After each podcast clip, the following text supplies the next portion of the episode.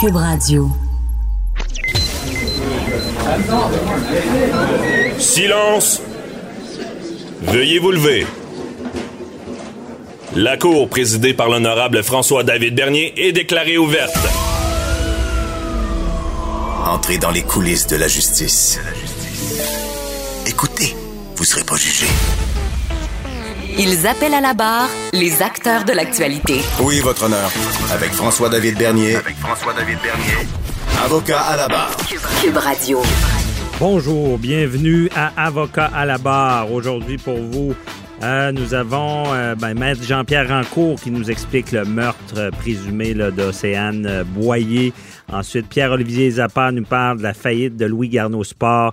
Euh, Matt Sharon Otis euh, nous parle de la DPJ qui est euh, Estrie qui est mise sous tutelle et Maître Jean-Paul Boilly euh, du coronavirus, la fermeture possible des frontières et euh, la Banque du Canada qui intervient. Votre émission commence maintenant. Avocat à la barre. Avec François-David Bernier. Avec François-David Bernier. Le dossier d'Océane Boyer euh, qui aurait été assassiné par un homme de 51 ans. Euh, beaucoup de questions. Euh, Il y a des éléments qui sortent euh, bon, au compte-goutte, mais on a plus d'informations qu'on avait parce que bon, cet homme-là est accusé de meurtre premier degré. Ça veut dire qu'il a pensé, il l'a prémédité. On, il y a une tante qui est sortie dans les médias disant bon, que la, jeune fille avait peut-être une relation malsaine avec cet homme-là. Donc, on se pose des questions sur ce meurtre. Et elle aurait même, en tout cas, c'est- on spécule, là, mais elle aurait consulté, euh, elle voulait consulter un psychologue. Est-ce qu'il y avait peur qu'il y ait des choses qui se sachent? euh, Qu'est-ce qui se passe dans le dossier? On en parle avec euh, Maître Jean-Pierre Rancourt qui est avec nous. Bonjour. Bonjour à vous. Euh, donc, comment vous voyez ce dossier-là? là? C'est jusqu'à maintenant, là, pourquoi premier degré? Là?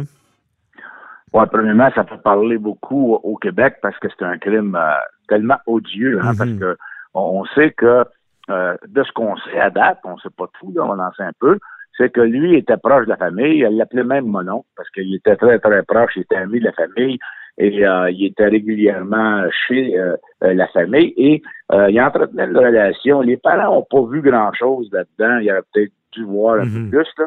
Mais quand on Et, dit le, le loup est dans la bergerie, Ouais, il ça. serait parce qu'il est accusé, là, mais c'est un peu ça. Là. Hein, Exactement. Et euh, il faisait des cadeaux à petite. euh, même, je pense, qu'il y a une des tantes qui a dit je trouvais ça que ça n'avait pas grand bon sens. À tout événement, écoutez, il, il était proche. Et euh, bon, il y a eu une relation, probablement, on va en savoir plus parce qu'on sait qu'à date, on n'a pas toute la preuve. Hein, et probablement que l'autopsie n'est pas terminée, euh, les tests d'ADN, etc. On a su euh, hier, avant-hier, que euh, il y avait eu sept mandats de perquisition. OK. Alors, euh, c'est ce qu'on a discuté parce que on sait que quand il y a des mandats de perquisition qui sont émis, euh, il faut qu'un policier se présente devant un juge de paix avec un affidavit euh, Mhm. sous serment euh, qui dévoile les motifs pour euh, l'obtention d'un mandat. Et ça, c'est sous scellé. Pourquoi? Parce que s'il fallait que ce soit public, ben avant qu'on exécute le mandat, quelqu'un Ah, pourrait appeler à la maison, écoutez, attention, ils s'en viennent de faire une perquisition. Donc, c'est toujours sous scellé, ce qui a été le cas dans les sept mandats. Sauf que le procureur de la Couronne, cette semaine, a dit au juge, ben, dans mon devoir de divulgation, parce qu'on sait que la Couronne doit dévoiler euh, toute, la, toute, la preuve qu'ils ont, d'un côté comme de l'autre, qu'elle soit disculpatoire ou euh, incriminante, ils doivent euh, le divulguer. Donc, il, il se devait, le procureur, de divulguer les mandats de perquisition et surtout les affidavits qui euh, soutiennent ces mandats-là. Affidavit étant les, les déclarations assermentées pour obtenir le mandat avec des détails. Absolument. C'est les, motifs, hein? Ouais. Le, le policier se présente devant un juge de paix avec euh, un affidavit sous serment. Dit, moi, j'ai tel motif de, croire qu'il y a des éléments de preuve que je peux euh, obtenir à cet endroit-là. Mhm. Alors, euh, le juge euh, a, a- a accepté que la couronne euh, fasse sa demande et qu'on puisse déceler ces, euh, euh, ces, ces mandats-là pour que la défense puisse en prendre connaissance. Par ailleurs, a dit euh, non-publication là-dessus. là. ça reste entre les avocats. On ne veut pas que ce soit public. Pourquoi? Parce que on veut pas euh, influencer de potentiels jurés éventuels. Éventuels. Donc, dans le fond, le, scellé qui protège de, savoir ce qu'il y a dedans, mais il, a été levé seulement pour les, avocats au dossier. Là. Donc, nous, on n'a pas tout ça entre les mains, le public. Là. Non, c'est ça, pour que l'avocat de la défense, l'avocat de la défense puisse prendre connaissance de ça et voir s'il y a des erreurs. Euh, je parle pas dans ce dossier-là, mais souvent, nous, les avocats de défense, on va regarder un affidavit d'un mandat de perquisition, par exemple. Donne un exemple, on trouve euh, un, livre de potes chez vous, on a un affidavit qui est pas suffisant. Euh, alors, évidemment, on ne va pas se battre euh, quand le, policier a été voir un juge de paix, parce que ça, on n'est pas là à ce moment-là. Mais une fois qu'on est accusé et qu'on a cet affidavit-là avec le mandat, si par exemple il y a des irrégularités, si cet affidavit-là n'était pas suffisant ou il y avait des mensonges, peu mhm. importe, on peut l'attaquer. Et si un juge décide que ce mandat-là n'était pas légal, bien à ce moment-là, la, livre de potes qu'on trouve chez vous, euh, on va la mettre de côté. Ça ne vaut plus rien pour le procès, là. Ouais. Exactement. Donc, euh, c'est ça que la couronne devait faire. Sept mandats. Euh, ils sont où? Imagine, j'imagine à la résidence de l'accusé, mhm. dans son véhicule, peut-être à la résidence de la jeune fille. dans son travail. Oui, c'est ça. Et, là, on pense que peut-être, comme vous disiez, qu'il y a eu une relation quelconque, peut-être sexuelle avec lui, en tout cas inappropriée depuis quelque temps. Est-ce qu'il y a des endroits où on a pu perquisitionner, obtenir de la preuve? On ne le sait pas. Parce qu'en euh, ce moment, c'est ça, on ne le sait pas s'il y avait ce genre de relation-là. Non, c'est ça, et ça s'en vient parce que on a vu que le procureur de la Couronne n'a pas porté d'autres accusations à date. Il peut toujours le faire plus tard, mais mhm. pour le moment, c'est un meurtre au premier degré. Et s'il s'avérait qu'on a de la preuve sur une agression sexuelle, ben à ce moment-là, c'est déjà là un meurtre au premier degré. Si vous commettez un meurtre euh, à l'occasion, par exemple, d'une séquestration, ou d'une agression sexuelle, c'est un meurtre au premier degré. Ils n'avaient pas moyen de prouver la préméditation. C'est automatique. Disons, dans, dans ce cas-là, s'il l'agressait, euh, on ne regarde pas si c'est un deuxième, un premier, c'est assimilé à un premier. Ça veut dire, euh, vu, qu'il y avait agression en même temps. C'est pour ça que ça prendrait. Euh, il y aurait peut-être d'autres accusations dans le dossier d'agression sexuelle. Là.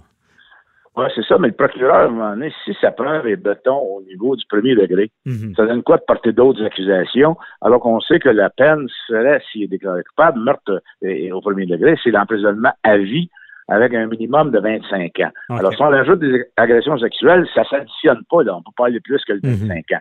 Alors, ça donne rien de faire des procès pour faire des procès. Mais de toute façon, le procureur peut toujours porter des accusations plus tard. Alors, il s'écarte de ça.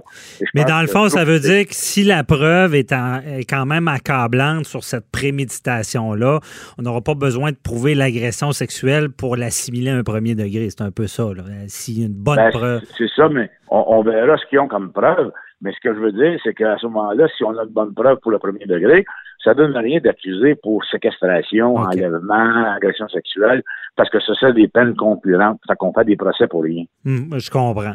Donc, euh, cette preuve-là, on n'a pas toute l'information, mais on est en, en analyse euh, judiciaire. On, des fois, on essaie de comprendre. On spécule un peu, oui, mais mettre en cause avec votre expérience, je veux dire, quelqu'un qui tue comme ça, là, je veux dire, puis qu'on parle de préméditation, fait d'une matière gratuite, habituellement, c'est plus des psychopathes. Là. Il doit y avoir une forme de relation. Des fois, on dit l'amour est proche de la haine et vice-versa, la jalousie. Il doit y avoir de quoi en arrière de ça. Là. Oui, absolument. Et, euh, il y a eu des, psychologues qui se sont prononcés un peu cette semaine. Euh, c'est difficile à dire si c'est un psychopathe, parce que le gars, il n'a pas d'antécédent judiciaire. Mm. C'est un citoyen comme les autres qui a développé une relation, euh, en tout cas, une, certaine relation avec la famille et surtout la jeune fille pour l'amener à commettre un meurtre. Euh, bon, on pense, euh, ce qui se dit dans le milieu, c'est que, bon, il y a eu des relations euh, peut-être sexuelles avec elle, et là, elle s'en allait voir un psychologue, elle aurait dénoncé, il se voyait dans, pris dans l'étau, mais de là à passer au meurtre, euh, il faut qu'il y ait un problème. Alors moi, si j'étais l'avocat de la défense, c'est probablement c'est ça ce qu'on a fait à, ce, moment-ci. On l'envoie voir un psychiatre. Mhm. On, veut qu'un psychiatre voit si ce gars-là n'a pas un problème euh, psychiatrique quelconque, même s'il n'avait pas avant. Est-ce que euh, vraiment il, a, il, avait toute sa tête parce qu'il a fait ça? Oui, c'est ce qu'il faut valider en premier parce que là, on peut voir s'il y a des défenses de non-responsabilité. Mais euh, je ne sais pas, je me trompe, mettre en cours, mais j'ai l'impression que des fois, en matière de meurtre, a, parce que si, advenant qu'il ne voulait pas que l'information sorte, il ne voulait pas se faire prendre, et là, il tente de la tuer, mais on s'entend que dans, ce qu'on sait, il n'a pas, il, pas fait attention par la suite parce qu'il a, a été localisé avec son GPS, euh, il, a, il aurait appelé la mère voulant aller chercher le cadavre avec elle, en tout cas. Et est-ce que c'est vrai que des fois, il y en a qui, qui pensent commettre un meurtre de sang-froid pour se protéger, faire disparaître quelqu'un, mais que par après, là, ils vivent pas avec ça. puis ben, ben, plus que ça, euh, dans, dans, ce genre de cas-là, tu vois que c'est le, genre de gars qui qui, qui, pas pensé euh, à se à se disculper avant de commencer. Il a laissé mhm. le corps euh, traîner quelque part au lieu de. Si par exemple ça avait été un vrai psychopathe, il aurait pensé peut-être faire disparaître le corps pour qu'on le retrouve. et, et, son, son téléphone avec lui, il aurait dû savoir qu'on va pouvoir euh, identifier à quel endroit il était. Donc, c'est pas un gars qui savait ce qu'il faisait trop trop. Mhm. C'est pas un spécialiste, en tout cas, dans, le meurtre. Non, c'est certain qu'il a, fait tout. Ben, en tout cas, comme je dis, il, est accusé. Il a fait pour. Euh, il, a laissé des traces. Mais j'imagine qu'il y en a qui, passent à l'acte comme ça puis qui veulent, ils veulent quasiment se faire prendre parce qu'ils vivent pas avec ça. Là, dans... Oui, possiblement. Dans un cas comme ça, j'en ai vu moi où des, des gars on dit écoute, euh, je vais tuer, mais euh, j'aime autant me faire prendre puis aller en dedans me ressemble mes jours parce que je, je, pourrais pas vivre avec ça. Euh, mais on sait pas son état d'esprit. C'est pour ça qu'un psychiatre va pouvoir se pencher là-dessus. Mm-hmm. même si ça ne nous amène pas à une défense de non-responsabilité criminelle pour troubles mentaux, ça peut peut-être, en tout cas, nous donner des explications comment ce gars-là a réagi, pourquoi il a fait ça? Oui. Puis mettre en compte pour finir, il ne nous reste pas beaucoup de temps, mais pour la famille, quand on parle de, l'oncle, de l'ami, de confiance, ça, doit les. les, les, tu sais, perdre un enfant, c'est la pire affaire qui peut arriver, mais de savoir que cette personne-là, c'est un proche, ça doit aggraver tout ça. Là. Ah, c'est évident que ça aggrave. Vous savez, des fois, vous avez des meurtres d'enfants, et, c'est des étrangers qui vont le connaître. Mais si c'est quelqu'un de la famille, et lui il faisait quasiment partie de la famille, c'est d'autant plus aggravant euh, pour euh, la famille. Surtout les parents doivent se dire comment se fait qu'on n'a pas vu ça? Comment se fait qu'on n'a pas pu prévenir ça? Mhm. Euh, ils se posent toutes sortes de questions. C'est tellement triste pour eux autres. et, on ne peut pas être blâmer. Vous savez, des fois, mhm. on, pense bien faire, puis on pense que l'individu est de bonne foi, puis qu'il n'y a pas de problème. Mais qu'est-ce que vous voulez? Oui, malheureusement, j'ai vu moi aussi des drames, des fois, des, des, petits amis qui vont chez, chez, dormir chez leur autre petit ami, puis que ça donne que le père, c'est un pédophile, personne ne le savait. Ben On ne peut pas, malheureusement, ça doit être très difficile. Nos pensées vont à la famille, évidemment. Euh, ben merci beaucoup, euh, Maître Anco, euh, très éclairant. On se reparle pour un autre dossier. Bye bye. Oui, bonne journée à vous. Bye. Vous écoutez. Avocat à la barre. J'ai fait, j'ai été surpris cette semaine quand j'ai vu bon la, nouvelle Louis Garneau qui s'est placé sous la protection de la loi sur la faillite. On parle d'environ 32 millions de dettes. Et là, quand on voit ça, bon, c'est après, après Bombardier, euh, je sais pas, les, entreprises québécoises, c'est triste de voir ça, c'est dommageable. Louis Garneau, je veux dire, c'est comme une image, une entreprise euh, à laquelle on en tout cas, moi, je me doutais pas que ça allait mal. J'ai vraiment fait le saut. Louis Garneau, qui, est émotif, évidemment, c'est son bébé, euh, c'est son entreprise. Euh, donc, et par la suite, bon, il y, aurait le gouvernement peut-être qui pourrait intervenir. Et on se pose des questions, et on voulait en parler avec euh, Pierre-Olivier Zappa, journaliste économique, qui est avec nous. Bonjour, Pierre-Olivier. Bonjour, François-David. Bon, on s'est parlé la dernière fois de Bombardier. Là, Louis Garneau, qu'est-ce qui se passe? Des mauvaises nouvelles encore. Écoute, euh, t'as raison, ça a pris pas mal de monde par surprise que euh, l'annonce de la faillite imminente euh, de Louis Garneau. Euh, en même temps, c'est symptomatique d'une époque où dans le commerce de détail, ça brasse beaucoup. dans le secteur manufacturier aussi. Donc, tu sais, le problème de Louis Garneau était vraiment double. D'un côté, dans le secteur du commerce de détail, avec la forte concurrence du web, les, les magasins qui ont pignon sur rue ont peine à, concurrencer les, le, numérique. Et de l'autre côté, la pression du secteur manufacturier, euh, que ce soit la hausse du salaire minimum, euh, que ce soit la concurrence qui vient du Pakistan, du Bangladesh, de la mhm. Chine. Donc, difficile pour une entreprise établie dans la région de Québec euh, de pouvoir dégager des marges de profit suffisantes. Puis le, le constat est clair, là, avec plus de 30 millions de dollars de dettes, Louis Garneau n'était pas en mesure de se maintenir à flot et de là sa décision de se protéger à l'abri de ses créanciers. Euh, maintenant, il y a un constat d'échec dans, dans, ce qu'on a appris cette semaine. Mhm. Euh, Est-ce que l'entreprise va être capable de se relever financièrement? C'est un gros point d'interrogation. Il faudra certainement revoir une partie euh, du modèle d'affaires. Euh, Louis Garneau est en croissance. Là. Je me souviens de, de l'avoir interviewé euh, il y a environ un an, euh, sinon moins. Il est en mode acquisition. Il voulait diversifier son offre de produits. Euh, et là, ben, on se rend compte que, que ça ne fonctionne pas. Bon, donc, la ligne est mince. Et d'ailleurs, je veux le préciser, euh, avant, lorsqu'on on faisait une proposition euh, aux créanciers, ça, c'est dans le fond, c'est pour trouver une solution, des fois payer 25 cents dans la pièce pour survivre. Oui. Les créanciers, il est mieux avoir ça que rien. Avant, on était, si ça fonctionnait pas, on était obligé de faire faillite. Maintenant, ça a changé. Donc, il pourrait peut-être s'en sortir. Ça veut pas dire que ça sera la faillite. Mais Pierre-Olivier, on se rend compte, c'est ça, avec, avec ce que tu dis, ça bien.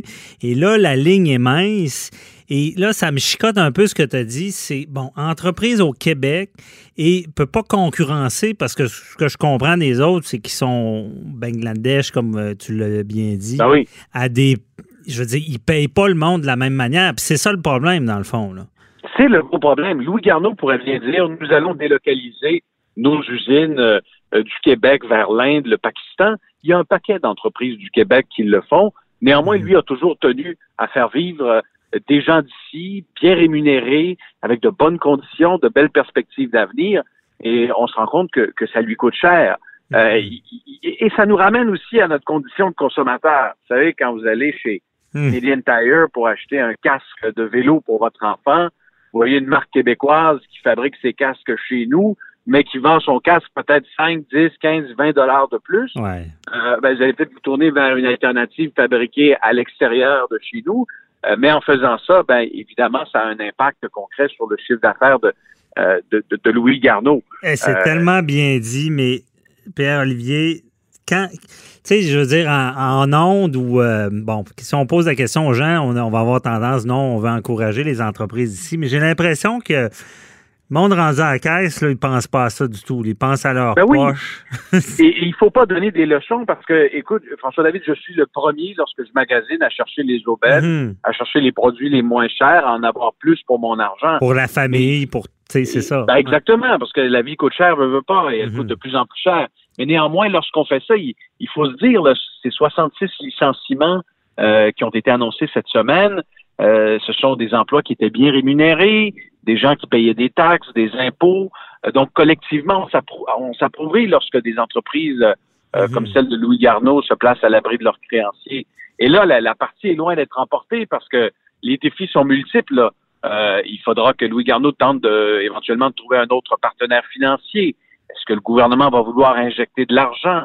Pendant ce temps-là, beaucoup d'incertitudes planent, sur l'entreprise. Mhm. Et comme on l'a vu, euh, j'aime pas faire le parallèle avec euh, l'entreprise de Caroline Néron. Oui, j'allais en parler, oui. Je trouve que c'est comparer des pommes et des oranges. Là. Parce que Caroline Néron, le bateau était gros. là. On le voyait venir, tandis que ce que je comprends, Louis Garneau, euh, la ligne est mince, comme on a dit. Ben oui, puis Caroline Néron, je veux dire, elle importait ses produits euh, d'Asie, elle modifiait ses bijoux, elle les revendait à gros prix chez nous. C'est Mhm. pas du tout le même modèle d'affaires quand on parle dans, dans, dans le profil manufacturier. Louis Garneau, c'était pas du tout la même chose.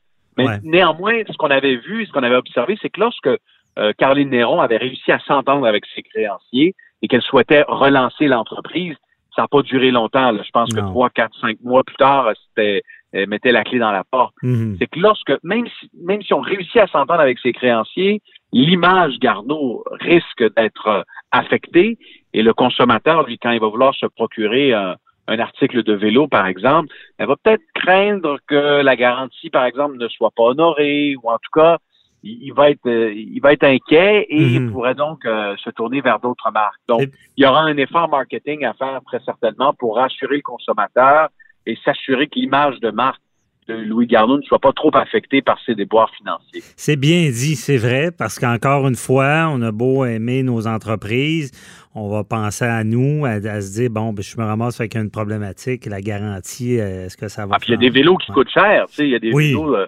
très haut de gamme. Alors, je pense à ces cyclistes-là qui souhaitent avoir un, un produit de qualité, mais en même temps avoir certaines garanties. Euh, c'est là où ça risque d'être un petit peu plus difficile au cours des prochaines semaines et des prochains mois. Et ce ne sera rien pour aider la condition euh, financière de l'entreprise. Ben non. C'est le genre d'entreprise qui, risque de passer peut-être aux mains de l'étranger. On pense à, notre à Bombardier, ici on en a parlé il y a quelques semaines. Bon, euh, qui, ont la C-Series. Bon, super intéressant, bon produit, mais pas la poche assez profonde, pas, pas de reins assez solides. Louis Garneau, ça pourrait être ça, une entreprise qui est rein solide serait sûrement capacité. C'est quand même une marque de qualité. Là. C'est une marque de qualité, une marque forte qui est connue partout à travers le monde. Euh, oui, il y a probablement des joueurs de l'étranger qui regardent déjà ça. Je ne mhm. pense pas que ce soit la volonté de Louis Garneau. Il, il, a été clair là-dessus. Il veut que ça demeure au Québec. Parfois, tu n'as pas le choix. Et c'est là que le gouvernement du Québec, à mon humble avis, a un rôle à jouer. Ben c'est ça, je voulais, je voulais, on va y aller là-dessus parce que je trouve ça triste, OK? C'est vraiment dommageable de voir ça, mais je me demande, est-ce qu'il y a une solution? Parce que là, le gouvernement qui investit dans... Moi, je pense qu'il faudrait supporter nos entreprises. Les Américains le font et c'est pour ça qu'ils ont des grosses business qui, qui, roulent. Là. Mais le commun des mortels vont dire, ben oui, encore le gouvernement qui va aider une entreprise. Puis pourquoi aider cette entreprise-là quand il y, en, a plein de petits qui peuvent mourir? Il faut regarder la, forme que l'aide financière gouvernementale peut prendre. Mm-hmm. Euh, le gouvernement Legault, depuis qu'il est arrivé au pouvoir, n'est pas friand des, des cadeaux et des nananes sans s'assurer d'avoir un potentiel retour sur investissement. Euh, il y a certains projets, je prends l'exemple des, fameux ballons gonflables qui soulèvent des questions, là. Euh, mais néanmoins. C'était quoi ça, excuse? C'était quoi les ballons gonflables? Ben, tu sais, les, fameux euh, ballons gonflables, les zeppelins, là. Ah oui, oui, oui. Qu'on a appelé les baleines volantes. Le gouvernement a 30 millions de dollars là-dedans. Bon, on peut se questionner sur certains investissements. Néanmoins, Pierre Fitzgibbon, le ministre de l'Économie, nous a habitués euh, à y aller avec des prises de participation au sein des entreprises. Mhm. Investissement Québec veut faire ça, on le sait avec la, réforme qui a été annoncée il y a quelques semaines. Au lieu de euh, faire des, euh, des prêts garantis ou encore donner de l'aide financière, on prend des actions de l'entreprise, on s'implique. Mhm. Donc, exemple, Investissement Québec dit, moi, je suis prêt à, à, à injecter 20, 30 millions de dollars dans la relance de Louis Garneau, mais en retour, euh, au sein de l'actionnariat, je veux 10, 20, 30% 40% ou plus, ben là, ça pourrait être donnant-donnant. C'est-à-dire que collectivement, on aide Louis Garneau à se relever, mais en même temps, euh, collectivement, on devient propriétaire en partie de l'entreprise. Oui. Euh, ça, ça peut être une façon de d'épauler ce, cette entreprise-là, tout en étant, en guillemets, là, ben, une façon. mais, protégée, Oui, puis une façon moins. Euh, plus diligente dans le sens que on, garde un certain contrôle. Puisque tu l'as bien dit, à, l'époque, il y avait des prêts aux entreprises. Puis je pense que le, taux de. de ils ne récupéraient pas jamais l'argent parce que une fois que l'entreprise là, s'il n'y a pas un pouvoir d'intervention dans la gestion ou de, dans la prise de décision, là, c'est problématique. Et euh, nous reste à c'est ce que Jacques Parizeau, euh, François David euh, mhm. prônait, lui. Il disait il faut avoir des prises de participation. Euh, le gouvernement s'implique et puis collectivement, je pense qu'on va on pourrait en obtenir plus pour notre argent. Oui. Et euh, bien dit. Euh, il ne reste pas beaucoup de temps, mais je voulais t'entendre. Euh, oui. Tu sais, les histoires, on a parlé tantôt là, de, de, de, main-d'œuvre québécoise bon, versus l'étranger. On garde les jobs ici. Y a-t-il des solutions? Ça prend nécessairement l'intervention du gouvernement pour garder l'entreprise ici? La solution, probablement, passe par l'automatisation, la robotisation des, ah. Des façons de faire. on en parle de plus en plus. Pierre Fitzgibbon a dit on a du retard à à rattraper par rapport à nos voisins de l'Ontario, par rapport aux États-Unis. Le taux d'automatisation est mhm. très, très faible dans le secteur manufacturier au Québec. Il faut donc aider ces entreprises-là euh, à euh, déployer des, de nouvelles façons de faire au sein des usines.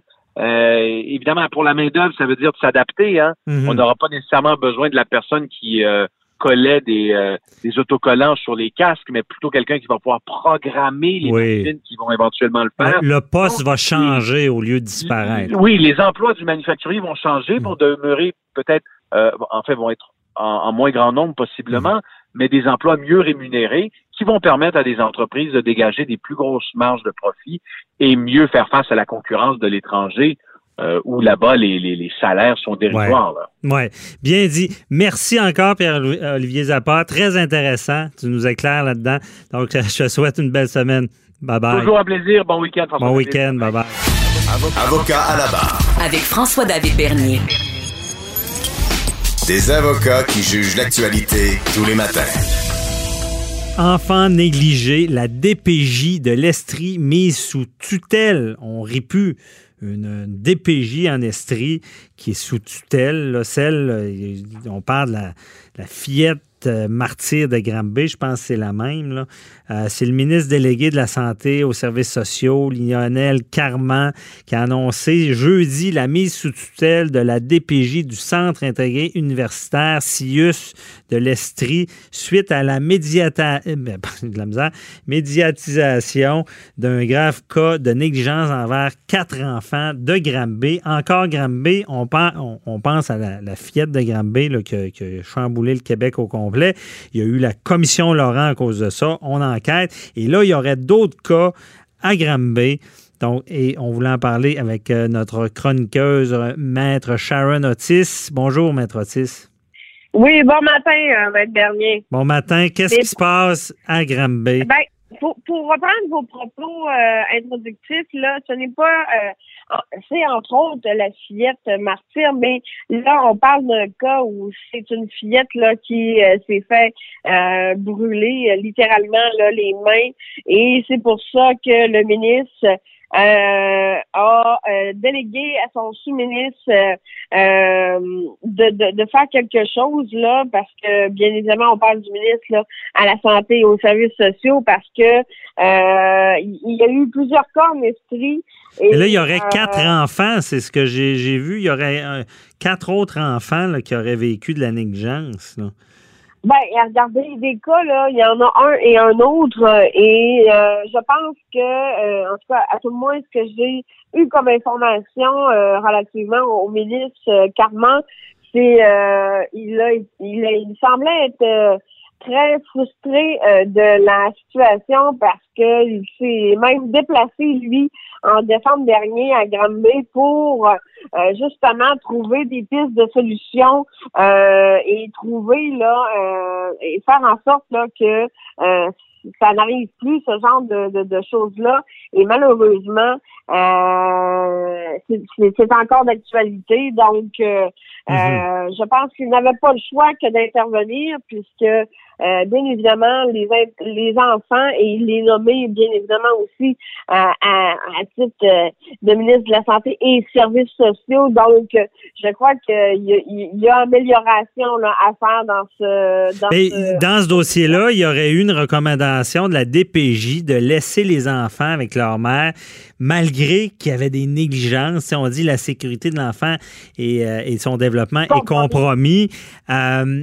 Comment ça marche, la DPJ? Pourquoi on laisse ses enfants avec les parents, là, euh, comme ça? Ben, ben premièrement, euh, tout dépend aussi, si on se place là au préalable, euh, il y a toujours un signalement au départ, OK, qui est fait. Mhm. le signalement peut provenir soit de, de l'autre parent, euh, d'un membre de la famille. On voit souvent aussi des professeurs d'école, euh, la direction de l'école. Euh, on voit également des médecins qui se rendent compte, par exemple, qu'un bébé a été soit secoué ou etc. Et par la suite, euh, la DPJ prend ça, prend dans le fond la plainte et vérifie si y a bien évidemment là un cas euh, un, cas de maltraitance parce qu'ils en reçoivent des plaintes, là, c'est ce que je comprends. il y a beaucoup de faut qu'ils filtrent. Il y a beaucoup de signalements, mais il faut que euh, la santé, là, il faut que la santé soit compromise, il faut qu'il y ait des motifs de compromission. Quand on parle de motifs de compromission, nous, en droit, c'est que l'enfant soit euh, a de la violence, par exemple, verbale, physique, etc. Et, c'est là qu'il faut qu'il intervienne. Malheureusement, moi, ce que je constate euh, à titre d'avocate, c'est que des fois, euh, l'intervention euh, de la DPJ est très longue. Quand on parle d'intervention de la DPJ, c'est des travailleurs sociaux qui, eux, vont voir les parents, questionnent les parents, questionnent également les enfants, les rencontres. Bien évidemment, lorsqu'ils sont en bas âge, là, c'est un peu plus difficile. Mm-hmm. Et par la suite, c'est euh, les, ils font un, rapport, font des recommandations et euh, ça tombe entre les mains euh, de l'avocat du contentieux de la DPJ, c'est-à-dire de leur avocat. Et c'est là où est-ce que il y a des requêtes qui sont présentées devant un juge afin de trouver des mesures, soit faire en sorte que les enfants euh, soient confiés à, par exemple, à l'autre parent, ok, puis euh, ben, ou à des membres de la famille. Et si il n'y a personne euh, de la famille qui est loin, ben, élargie, là, peut s'occuper de l'enfant à ce moment-là, on peut parler là, de famille d'accueil, etc. Mhm. Donc, euh, Donc, je vous dirais là, que c'est pas. Euh, c'est là qu'on parle de euh, retrait des enfants. Bon, pour leur sécurité, on dit la sécurité est compromise, on les retire. Bon, est-ce que je me trompe, maître Otis, ou avant de retirer les enfants à des parents, il faut que la famille soit poquée pas mal?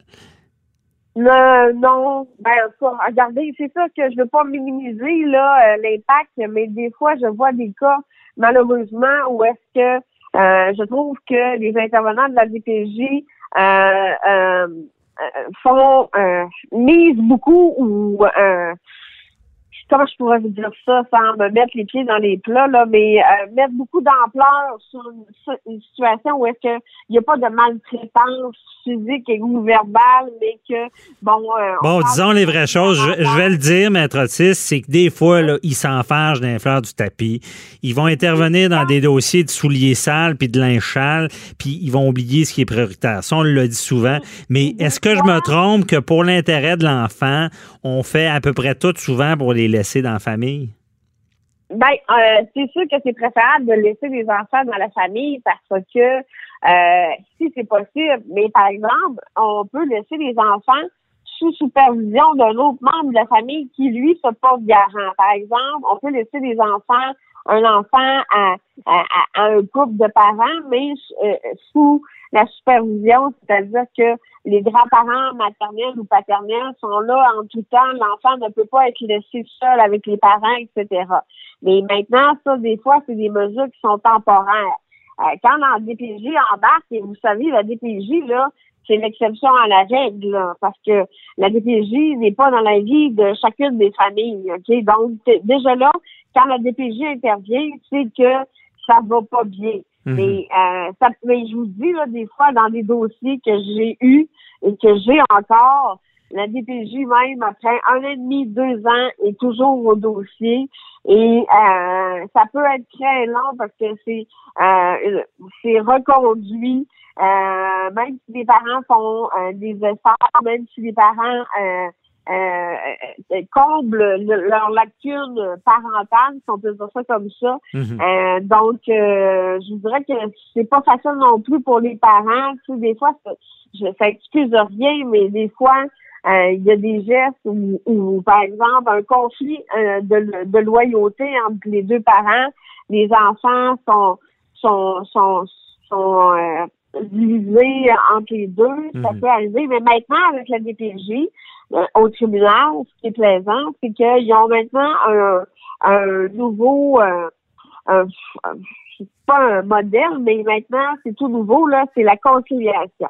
Hmm. Donc, ils offrent, dans certains cas, par contre, là, ce n'est pas dans tous les cas, euh, que la DPJ accompagne les parents à régler leur conflit parental pour faire en sorte que la, la, la compromission de l'enfant ne soit plus en jeu. Mhm. OK, je comprends. Mais là, on est dans des cas peut-être moins sévères. Là, on, parle d'un juge qui dit comment ça, les enfants n'ont pas été retirés? Et là, on parle d'une DPJ, bon, d'un secteur qui est sous tutelle. Mais je sais que vous avez, été avocate, vous êtes du côté, euh, vous n'êtes pas à la DPJ, mais si on spécule, comment ça veut dire que c'est mal géré. je veux dire, les, les, intervenants doivent avoir des patrons qui leur qui guident mal, j'imagine. Ben, mais regardez, là, on parle de l'esprit, à tout le moins, qui est sous tutelle. Mais je vous dirais aussi qu'une autre des problématiques, là, c'est que euh, on voit souvent dans des dossiers euh, qu'il y a plusieurs travailleurs sociaux qui sont au dossier. C'est-à-dire qu'un s'en va. Dans un de mes dossiers actuellement, là, je mhm. pense que je suis rendue au cinquième intervenant dans le dossier. Donc, bien évidemment... cinq intervenants? Oui, qui ont passé, qui se sont succédés un après l'autre. Donc, vous comprenez que le, le premier, bon, il ouvre le dossier, parle aux parents. Euh, le deuxième lit les notes de l'autre euh, intervenant qui a passé avant lui, fait son investigation aussi. Mais rendu au cinquième, vous comprenez que euh, c'est intrusif aussi, là. je, comprends que on fait tout ça pour la protection des enfants, mais les, parents aussi, il y en a des fois qui, ils voient les deux parents dans la plupart des cas. Donc, si un des parents a, a, a à se reprocher et que c'est l'autre parent qui est ciblé, vous comprenez que ça devient un peu lourd et fastidieux et, et, et, et, ben, J'ai souvent des plaintes, en tout cas, je n'entends parler souvent de gens qui, qui, sont fâchés contre la DPJ, puis c'est pas nécessairement des mauvais parents, mais, mais Maître Otis, il nous reste une minute, là, mais euh, avant tout ce qui se passe avec la DPJ, qu'est-ce qu'on fait? On, fait page blanche, puis on recommence ou... Euh? Ben, regardez, moi, je pense que euh, on est en train, en tout cas, tout le moins, euh, à ce que j'ai entendu avec le ministre Carman, qu'on est en train de se, se rendre compte d'une problématique. Je pense qu'on va resserrer les règles et je pense que euh, on va intervenir peut-être beaucoup plus vite parce que des fois, les interventions, les signalements sont faits et j'ai déjà vu des interventions se faire euh, plusieurs mois plus tard, vous comprenez? Hmm. Donc, euh, euh, il faut resserrer les règles, il faut protéger les enfants et c'est le but de la DPJ.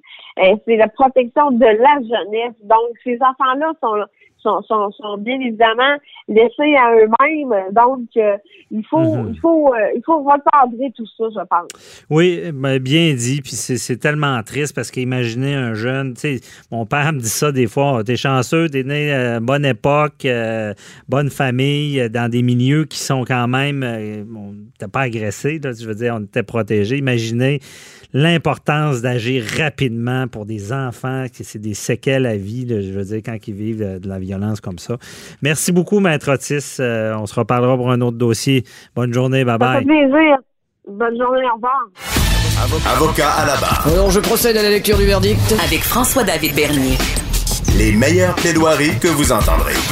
Cube Radio. Le coronavirus, euh, sujet incontournable en ce moment.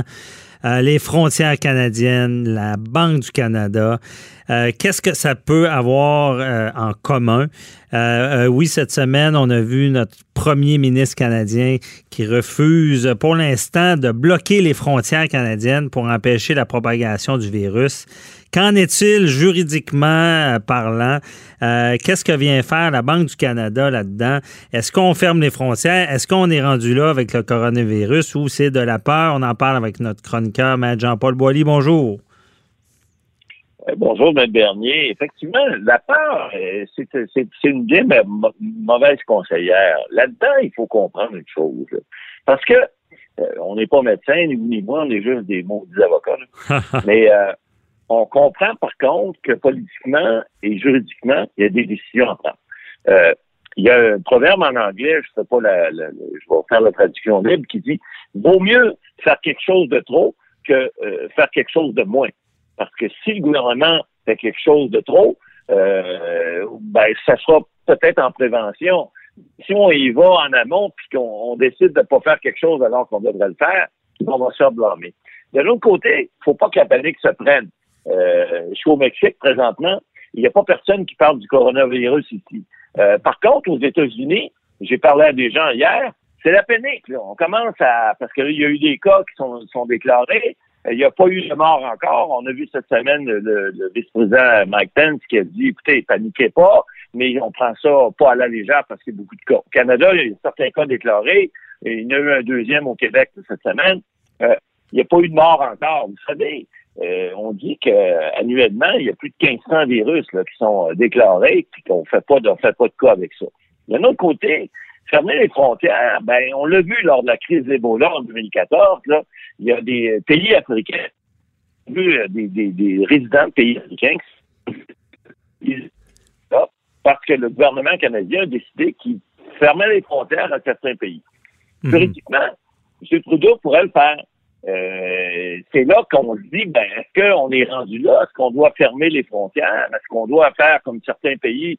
Euh, les Italiens ont mis les écoles, les universités, les, écoles, euh, les cégeps, les écoles secondaires en quarantaine cette semaine? On n'est pas rendu là ici. juridiquement, on pourrait toujours le faire. Il y, a, y, a, toujours des lois d'urgence qui peuvent se faire adopter.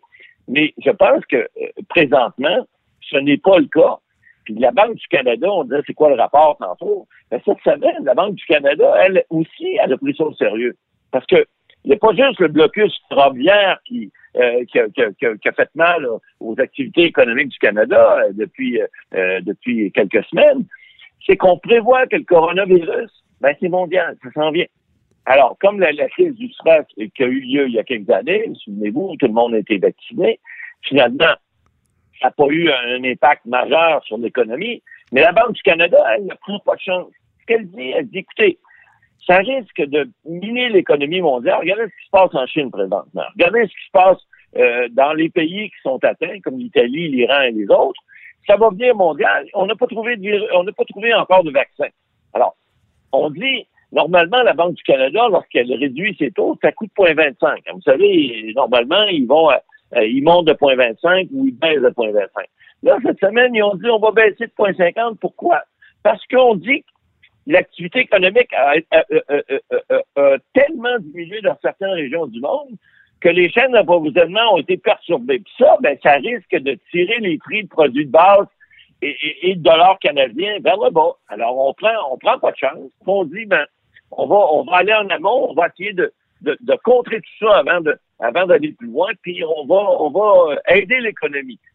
Et, ça, ça a des conséquences importantes parce que euh, le premier ministre Trudeau a dit cette semaine, il a fait un point de presse, je pense, à Saint-Jérôme, dans Laurentides, puis il a dit, euh, c'est sérieux, on va peut-être donner une aide financière à certaines entreprises euh, pour aider, qui vont, qui vont, qui peuvent être touchés par cette, par cette épidémie-là de, de, de, coronavirus, ce qu'on appelle le COVID-19 maintenant.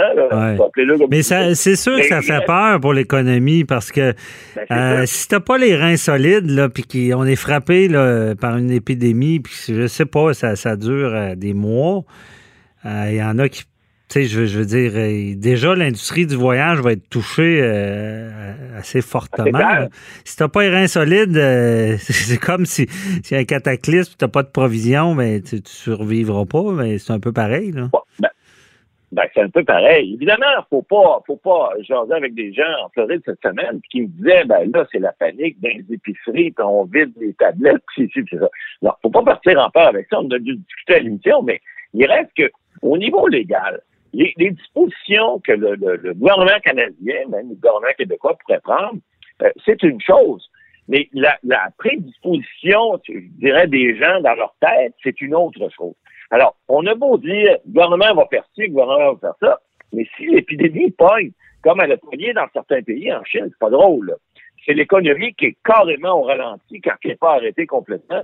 Et ça, ça a des contre-coups. Et c'est pour ça que la Banque du Canada, a décidé cette semaine de dire, nous autres, on va y aller en amont, puis on, on va faire en sorte que s'il arrive de quoi, ben au moins, on va avoir collaboré financièrement à aider nos entreprises ici. C'est pas drôle, quand tu as des fermetures, des semaines de temps, euh, tu as des chaînes d'approvisionnement qui se font pas, ben, t'as beau avoir les meilleurs avocats au monde, les meilleurs comptables, les meilleurs juristes, les meilleurs ci, les meilleurs ça, mais si le produit, ils sont pas t'es pas capable de vendre ou t'es pas ou t'es, bloqué parce qu'il y a un blocus en quelque part puis tes produits peuvent pas y aller. Non, ça, c'est toute une économie. C'est, c'est, c'est, c'est le côté peurant. Moi, en tant qu'entrepreneur, c'est, c'est, ça fait peur. Parce que, un, on va se ramasser dans des temps de, de, de récession. ça peut provoquer une récession. Ensuite de ça, euh, parlons-en du légal. la loi sans santé publique, c'est digne des mesures de guerre. S'ils décident de, de, de, Ils peuvent mettre en quarantaine une ville comme ils ont fait en Chine peuvent mettre en quarantaine un quartier, peuvent si euh, j'imagine l'entrepreneur qui, attrape le virus, puis ils vont lui dire tu restes chez vous, mais ça veut dire euh, tu débarques pas en entreprise pour aller travailler, tu peux pas t'occuper de tes affaires, c'est sûr que ça fait peur, ça de, plein sur plein de facettes, puis économiquement parlant. Euh, c'est digne d'un film là, si ça, si ça prend de l'ampleur. Mais est-ce que ça en prendra? C'est ben, clair que c'est clair que, écoutez, On peut pas prévoir l'avenir, mais on peut au moins s'assurer euh, juridiquement puis politiquement qu'il y a des choses qui vont être faites, qui vont être mises en place. Puis si la, la, la, la, crainte appréhendée arrive, mais ben, au moins on, on aurait été proactif. Ben, parlons-en. Parlons-en d'ailleurs. Est-ce que Trudeau va se faire taper dessus parce qu'il n'a pas fermé les frontières? Ben, écoutez, encore là, regardez aux États-Unis. On a vu Mike Pence cette semaine, au nom de Donald, votre ami le canard, a dit écoutez, on va faire ce qu'il faut faire, mais là, il ne faut pas paniquer non plus. Mais il reste que c'est sérieux. On n'a pas ce qu'il faut, on n'a pas les, les, vaccins. Alors, on va prendre ça au sérieux. Écoutez, je vous parlais d'Italie tout à l'heure. Euh, les Italiens, eux autres, n'ont pas pris de chance. Ils ont dit, regardez, on a des cas, on a des décès, on a ci, on a ça. On prendra pas de chance. Mais on le sait, ça va être mondial tantôt. Alors, pour l'instant, est-ce qu'on peut blâmer Justin Trudeau de pas fermer les frontières? Certainement pas. Parce qu'il n'y a, pas de décès au Canada encore. Comme on dit, les infectiologues ont vous confirmer, il peut avoir jusqu'à 1500 cas de virus différents par année. C'est quelque chose. Le coronavirus en est un parmi les 1500. Alors, faut pas paniquer non plus. Mais il reste qu'on le sait. Ça sent bien. C'est un phénomène qui risque d'être mondial. Alors, là, cette semaine, il dit non, il n'est pas question de fermer les frontières. Ils l'ont fait pour l'Ebola la dernière fois en 2014, mais c'était ciblé dans, un, dans quelques pays d'Afrique. Bon, là maintenant, est-ce qu'il faut... C'est intéressant, ils l'ont fait pour l'Ebola déjà, mais je me rappelais pas de ça. Oui, ils l'ont fait en 2014, mais certains pays africains seulement, et c'est au niveau des visas qui étaient émis pour ces gens-là. Oui, mais Matt parenthèse comme ça, c'est bien beau. Euh, ça dépend quel pays, là. Je veux dire, tu fermes les fermer les frontières avec la Chine puis un pays d'Afrique, est-ce que c'est pareil ou euh? ben, C'est deux mondes, là. Sais, notre, balance commerciale avec les Chinois, c'est pas compliqué. La balance commerciale, vous savez, c'est quoi? C'est ce que les Chinois nous vendent ce qu'on leur vend. On est à peu près entre 15 et 20 fois de différence. C'est-à-dire que les Chinois rentrent à peu près 15 fois plus de stock qu'on en vend chez eux. Alors, les produits, les matières premières qu'on peut vendre, c'est bien, mais et si on fait affaire, par exemple, je sais pas, moi, avec le Zimbabwe ou un autre pays d'Afrique, ça n'a rien à voir avec la Chine. Alors, la balance commerciale est très importante et c'est pour ça que la Banque du Canada a décidé d'intervenir et de dire, regarde, on va baisser le taux directeur, ça risque de faire mal tantôt. La Chine, c'est un méchant, c'est pas c'est pas le Zimbabwe, c'est pas c'est pas les pays d'Afrique. Alors, il faut être conscient de ça. Il faut comprendre que politiquement, c'est pas si simple que ça, fermer une frontière avec la Chine. Parce que la balance commerciale risque de. Mais ça. Imaginez, Matt Boily, imaginez si on fermait la frontière avec les États-Unis. Ça ferait mal. c'est la même chose. Écoute, c'est pas la même balance commerciale, mais c'est le même problème qui pourrait être aussi. je pourrais pas aller dans le Maine cet été. Ça, ça, ça, serait grave. Pas de Maine, pas de vague. Mais, non, mais la Chine s'est rendue aussi grave que ça. Alors, on peut pas faire ça comme ça, prendre une décision politique, même si elle peut être euh, fondée euh, il faut penser aux conséquences euh, légales et conséquences euh, économiques, surtout de, de, décisions comme ça. Alors, c'est certain. Mais d'un autre côté, euh, la santé, c'est important. on a beau dire que la balance commerciale, écoutez, sa balance commerciale fait que la balance de vie commence à, être euh, en danger, ben là, on n'aura pas le choix. Ouais. Euh, il nous reste pas beaucoup de temps. Ben, je pense qu'il va falloir s'en reparler dans un autre dossier. À ce qui paraît, on n'a pas ce qu'il faut. On a ce qu'il faut ici pour euh, faire des vaccins pour ce qui est de, de, ce qui est grippe, là, puis tout ça, mais on n'a pas ce qu'il faut pour les coronavirus. Puis à ce qui paraît, c'est bien important d'avoir des usines locales parce que si on ferme les frontières avec des autres pays, on peut être dans le trouble. Donc, je vous lance ça, M. Boily, en prochaine chronique. Est-ce qu'on a ce qu'il faut ici euh, légalement, même, euh, pour se protéger? on vérifiera légalement qu'est-ce qu'il faut pour euh, se protéger. Oui, vérifiez ça, puis revenez-moi, il faut, faut se quitter, mais on se reparle demain. Bye-bye. Parfait. Bye. C'est tout pour nous aujourd'hui. On se retrouve demain, même heure. Et posez vos questions, 187 Cube Radio sur notre Facebook. On y répondra demain dimanche. Merci. Bye bye.